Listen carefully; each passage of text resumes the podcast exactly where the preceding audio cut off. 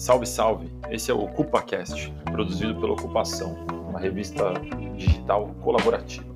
Para apoiar o projeto, é só chegar no Apoia-se, a Ocupação e contribuir. Aproveite! Então, meu nome é Herbert Bichara Morim, sou morador da Zona Oeste do Rio de Janeiro, especificamente em Senador Camará.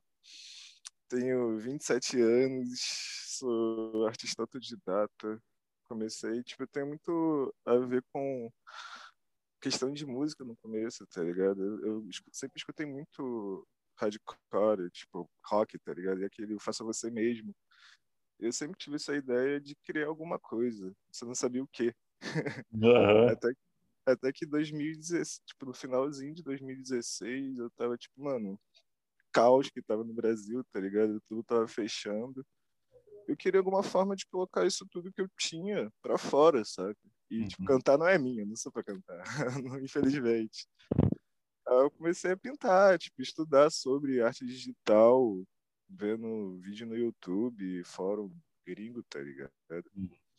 Pegava muito do que tava escrito ali e botava no tradutor para entender, que eu não sabia, sabe? E assim Uhum. foi começando, criando meu estilo muita gente não entendeu no começo. Eu falei, mano, eu vou fazer arte, tá ligado? Aí, geral, tipo assim. Só que ninguém não falou pra não fazer, entendeu? Isso que foi mais louco. Que eu vejo várias pessoas conversando comigo. Bem, mano, entendi, mas a arte é isso, entendeu? Não, mas é, é isso, a, a gente faz essa pergunta justamente para sair, né? Porque a gente acha que Não, sim. o cara é só artista, mas o cara tem outras referências. Pode Não, falar, fica à vontade, cara. É porque, mano, eu comecei a ir pra lá pra com 12 anos de idade. Então, tipo, essa parada boemia sempre foi muito, muito viva pra mim. Eu achava aquilo. Ali era minha Disney, entendeu? Ali eu aprendi muito da minha vida. Foi na Lapa, ali na rua, com 12 anos de idade, pegando ônibus lotado. Eu moro perto do ponto final do ônibus que vai. Que antigamente eu- ele passava na Lapa, sabe? Uhum. Aí, tipo, mano, era só um ônibus, eu já tava, tipo, na Disney. Eu Uhum. eu via de tudo, via, porra. Ali eu aprendi a viver, tá ligado? ali, não- nada que. Eu sempre tive muito problema com a escola também, tá ligado? Tudo que eu aprendia na escola era nada totalmente diferente que eu via na rua. E, e aquilo foi me chamando muito. E, tipo, lá sempre teve muito artista, eu achava aquilo incrível. Eu falava, mano, como chegar nisso, saca? Como ter isso? E foi isso, vivência, 12 anos saindo, porra, transporte público pra caralho, aí tu vai pegando a referência da vida, tá ligado? Tipo, desde o cara que tá indo procurar trabalho até o cara que, tipo, mano, tá indo pra audiência, tá ligado? Ele vai falando as coisas que vai acontecendo no dia a dia, e com isso eu vou criando a história pra, enfim, fazer arte, tá ligado? É o contexto de tudo, da vivência toda. É isso. Boa. É, você traz muito essa questão da, do andar pela rua, né? Circular e tal.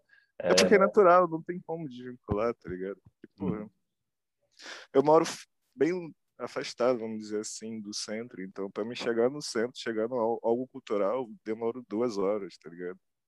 Porque a Brasil é uma merda. a Avenida Brasil é uma merda.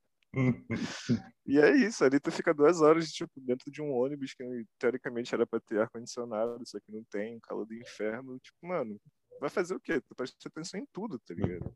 Tudo ao seu redor. Você não é uma parada solta, você faz parte daquilo e você tenta entender por que você está naquela situação junto com as outras pessoas, entendeu?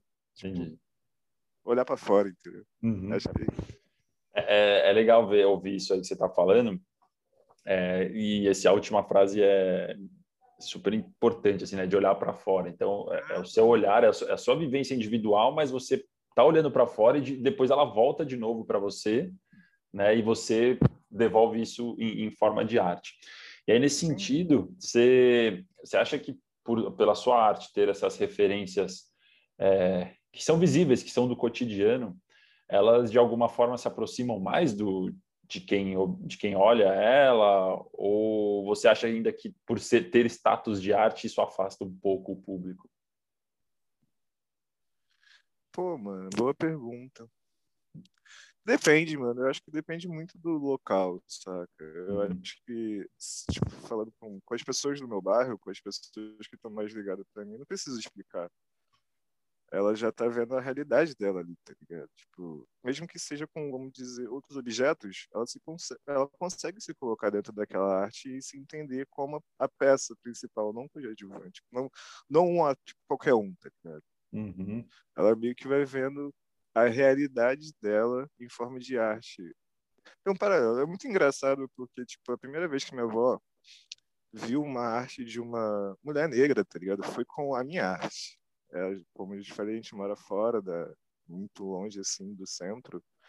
E é meio complicado você esperar que uma pessoa daqui passe duas horas para chegar no local, tipo, um transporte muito ruim. E só para ver uma arte, tá ligado? Porque ela vai ter que voltar. E a volta é sempre mais triste, saca? Então, a primeira vez que minha avó viu uma arte que representava ela, uma mulher, uma senhora negra, foi uma arte minha, aquilo, tipo, é, eu tenho esse vídeo até hoje, eu sempre vejo ele porque é, pra, é por isso, saca? Porque se ver, entendeu? se entender. E dependendo do lugar, vamos colocar agora da Zona Sul, já é um pouco mais, tipo, mano, é pesado, tá ligado? Porque a pessoa vai querer ver aquilo e ela já vai ter um senso de, de o que acha que não é. Muitas das vezes eu escutei que minha arte é exótica, tá ligado? Eu faço arte exótica. E, tipo, eu fico pensando, mano, por que arte exótica? E dependendo do lugar eu tenho que explicar e outros não. E é... existe um certo preconceito, porque as pessoas da Zona Sul, ou, entre aspas, entendidas de arte, não conseguem entender que existe uma. Mano, um mundo, tá ligado? Existe uma, várias culturas, várias questões que não é tratado na arte normal, vamos dizer assim. É uhum. É preciso ter algum portal, alguém que faça um caminho. Não tô dizendo que eu faço caminho, porque, porra, eu fui descobrir que já existe gente fazendo isso depois de velho, tá ligado? Que aí todos os prazeres. Ele já falava da, da favela, tá ligado? O cara era engraxate, brother, tá ligado? Uhum. Porra. Eu sou só pego essa marola que o cara foi. Se hoje já é difícil, imagina na época dele, tá ligado? Eu tento dar continuidade. Muita gente não pega essa visão, acha que eu só tô reproduzindo o normal, que, mas não é. Tem, tem, tipo, mano, camadas, saca? Tem coisas ali que eu não posso explicar, porque, porra, eu moro no Rio de Janeiro, entende? Isso diz muito, né? É, tem coisa ali que tem que deixar muito vago, e quem pegar, principalmente quem mora na minha área, pega, são essas partes que é essa diferença, tá ligado? Quem mora aqui vai entender o real daquela mensagem. Quem talvez eu tenha que explicar e talvez não queira explicar, sabe? É, eu queria ir para um outro ponto, e aí fo focando aí na sua produção, é, que você falou, né, da, da, da, sua avó, que pela primeira vez se viu, né, numa obra sua.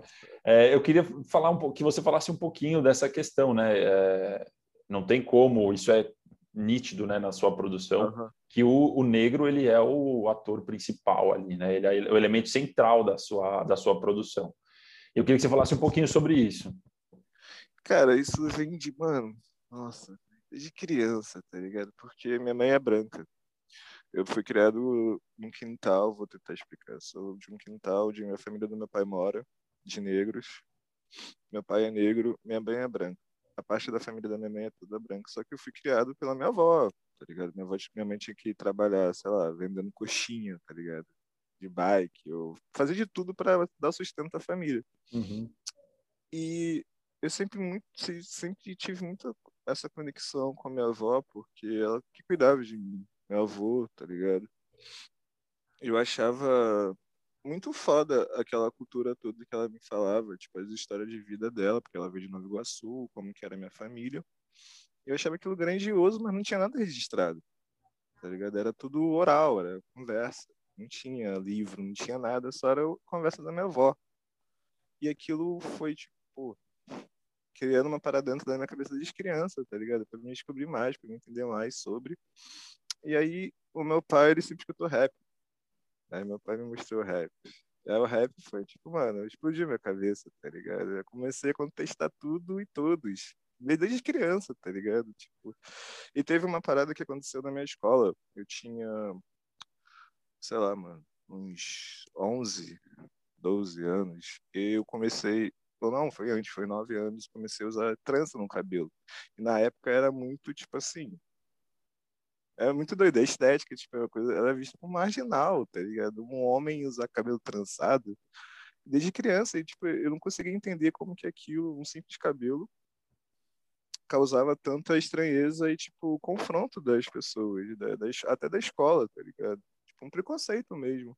E aquilo, naquele momento, me mostrou, então é isso. É isso que eu vou fazer, ter que estudar sobre isso para contestar o porquê estão brigando porque estou usando cabelo trançado, tá ligado? Tanto que hoje em dia é moda, é estética que todo mundo quer ter, tá ligado? Mas na minha, na minha época não era, eu nem sabia o que era movimento negro, eu era uma criança, saca? eu só tava ali tentando entender por que estava fazendo aquilo comigo. E assim foi, várias paradas, entrar em shopping e segurança a seguir, tá ligado?